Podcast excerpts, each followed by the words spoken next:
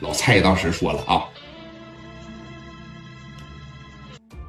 这他妈有点太过分了吧？啥呢？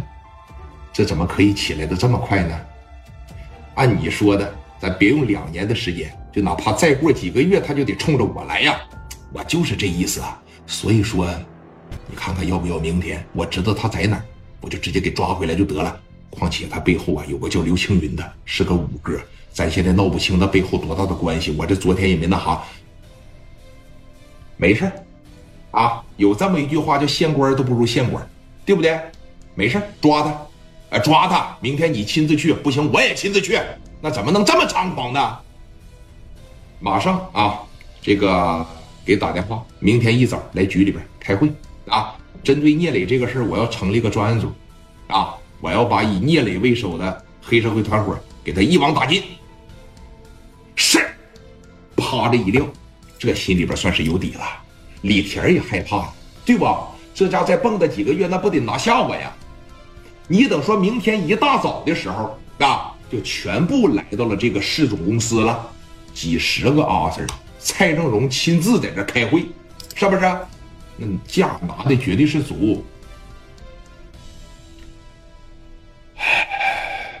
经李处长反映，我市啊出现了一伙以聂磊为首的社会毒瘤，两年以来呢，说在这个社会上的危害性还是比较大的，而且在打没两条人命以后，仍然是在逍遥法外，所以我决定啊，立马去到这个市南区中山路那个什么全豪实业公司啊。将这个聂磊为首的黑社会团伙给我一网打尽，全部给我带回来，这不扯淡一样吗？行动！这一说行动，完了，这操蛋了，哥们，这真毁了啊！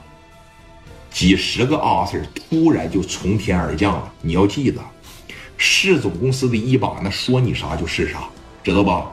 以聂磊为首的黑社会团伙。